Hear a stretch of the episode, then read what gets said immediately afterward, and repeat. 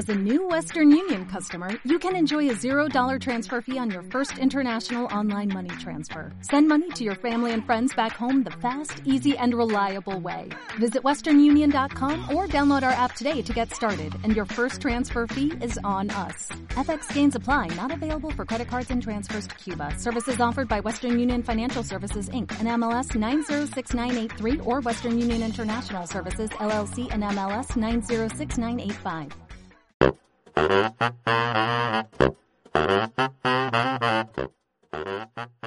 día de hoy vamos a hablar de un tema que la verdad todos hasta la fecha, habiendo ya pasado un mes y medio desde la cuarentena aproximadamente, todavía varios no sabemos cuál es la respuesta.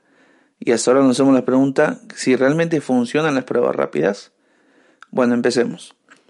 Una de las formas de combatir el COVID-19, como todos sabemos y como la OMS recomendó, es realizar la mayor cantidad de pruebas posibles para detectar y aislar a los pacientes y a sus posibles contactos. Sabemos que hay dos tipos principales de prueba que usan los países en medio de esta pandemia. Las pruebas serológicas, a los que algunos llamamos comúnmente pruebas rápidas, pues su resultado más o menos se da en 10 minutos, y las pruebas moleculares que tardan aproximadamente entre 2 o 3 horas pero que lamentablemente en Perú se dan en 2, 3, 4, 5 días. Hablemos de las pruebas serológicas o las pruebas rápidas. Bueno, en vez de detectar propiamente el virus SARS-CoV-2, que es el causante del COVID-19, la prueba serológica detecta nuestra respuesta inmunológica contra el patógeno. Es decir, que a través de una gota de sangre el test detecta los anticuerpos que produce nuestro organismo mientras está respondiendo o ya ha respondido en algún momento a esta infección. Estos anticuerpos son los IgM o la inmunoglobulina M y los IgG o la llamada inmunoglobulina G, que se adhieren al virus para desactivarlo o eliminarlo. Pero no se puede confiar en las pruebas serológicas para que nos digan si alguien está infectado ahora mismo. Y la razón es que el organismo puede tardar al menos 10 o 11 días, esto es muy variado, en liberar los anticuerpos IgM y los IgG, aunque luego puedan quedarse por dos o tres meses, o podría ser más tiempo, en el cuerpo antes de que sean indetectables o que el virus ya se haya ido como tal. Por lo tanto, estas pruebas, al resultar positivas, suelen detectar anticuerpos de infecciones pasadas o recientes, mientras que si la prueba se hace al inicio del contagio o si la persona se ha infectado durante la última semana, hay una alta probabilidad de que el resultado pueda ser negativo. Es por eso que la OMS no recomienda este tipo de análisis para diagnosticar a un paciente que necesite atención en ese momento rápido. Ahora las pruebas moleculares. Las moleculares se llaman prueba de reacción en cadena o PCR por sus siglas en inglés, son las que recomienda la OMS para confirmar los casos vigentes de COVID-19, pues detectan el ARN, eh, es decir, el material genético del virus en las muestras tomadas de secreciones respiratorias del paciente. El material genético está presente como tal en el cuerpo antes de que se formen los anticuerpos, lo que significa que las pruebas moleculares pueden detectar el virus muy temprano, desde el mismo inicio de los síntomas. Y a diferencia de las pruebas serológicas, el resultado positivo indica que el paciente realmente sí está infectado en ese mismo momento, aunque es probable que el material genético del virus, pese a estar en el cuerpo de alguien, no ingrese en la muestra respiratoria que se le extrae. Es poco probable, pero debe considerarse siempre como una posibilidad que puede pasar, ¿no? Y esto puede suceder, por ejemplo, como en cualquier tipo de prueba, esto puede suceder en cualquier ámbito de la naturaleza, si alguien no, obtuvo una buena muestra de la nariz o, o, simplemente el muestreo no lo hizo de la manera correcta. Y vemos que a medida que la enfermedad progresa, el virus puede ya no estar presente en la nariz o en el lugar donde se tomó la prueba y puede ir a ver ya avanzado a los pulmones, por lo cual la prueba nasal, en este caso si se hace ahí, eh, quizá no contenga el virus. Pero estos factores, bueno, hacen que ni una de las pruebas tenga una fiabilidad de un 100%. Como sabemos, en cualquier tipo de pruebas, ni una tiene un 100% de fiabilidad, porque siempre está el factor humano, como ya hemos explicado, o puede simplemente estar el virus no alojado donde hemos tomado la muestra, por más que hayamos tomado bien la muestra. Eh, o, como la prueba rápida, ¿no? Quizás no sean necesarios los anticuerpos. Hay varios factores.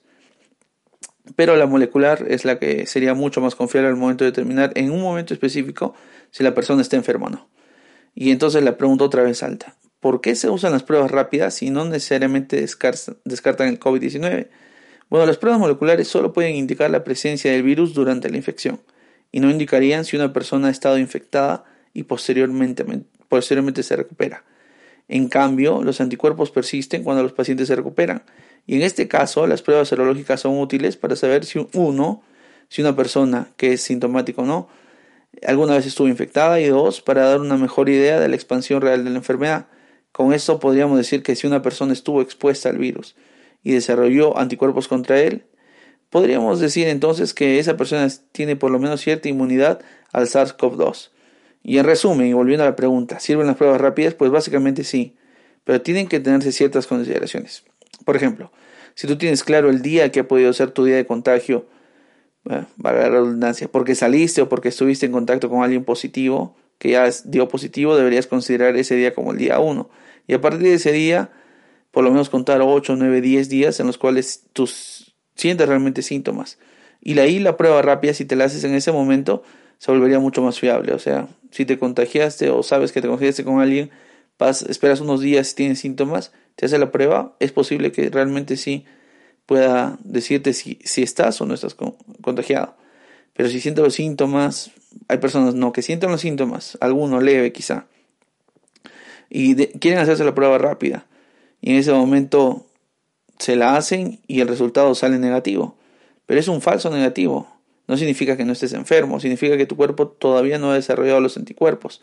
Y la prueba rápida funciona con los anticuerpos de tu cuerpo. los anticuerpos de tu cuerpo. Por lo cual, eh, sí estás enfermo. Pero hiciste la prueba, por así decirlo, muy rápido. Por ende, salió negativo, pero tú eres positivo. Así que eh, en este caso, si es que te hace la prueba, ¿no? Tú sientes que estás enfermo, lo primero que debes hacer es quedarte en casa guardar la cuarentena como si realmente fueras un positivo aunque no lo sepas, porque los síntomas, la verdad que tu cuerpo te hace sentir realmente que estás enfermo, ¿no? Y si coincide con los síntomas que ya sabemos todos, tos seca, fiebre, eh, eh, se te hace difícil respirar, etcétera, dolor muscular, podría ser que seas un positivo. Lo primero que debes hacer es quedarte en casa. Lo segundo es que si realmente te sientes mal, con síntomas mucho más fuertes, deberías ir al centro de salud que te pueda atender y que esté apto para recibir a pacientes con COVID-19 positivos. Te valorarán, te determinarán nuevamente si es que realmente estás enfermo o no. Bueno, eh, espero que esta información te haya sido útil. No olvides que no debes esparcir falsa información porque hay mucha gente que dice que de por sí las, las pruebas rápidas no sirven y esto no es verdad, solo que deben cumplir ciertos requisitos, para así decirlo, para que tu resultado sea realmente fiable, como ya hemos explicado. Lo mejor es preguntar y bueno, así resolver las dudas. Espero que te vaya muy bien, quédate en casa y nosotros nos veremos en otra oportunidad en Más Claro, por favor. Nos vemos, cuídate.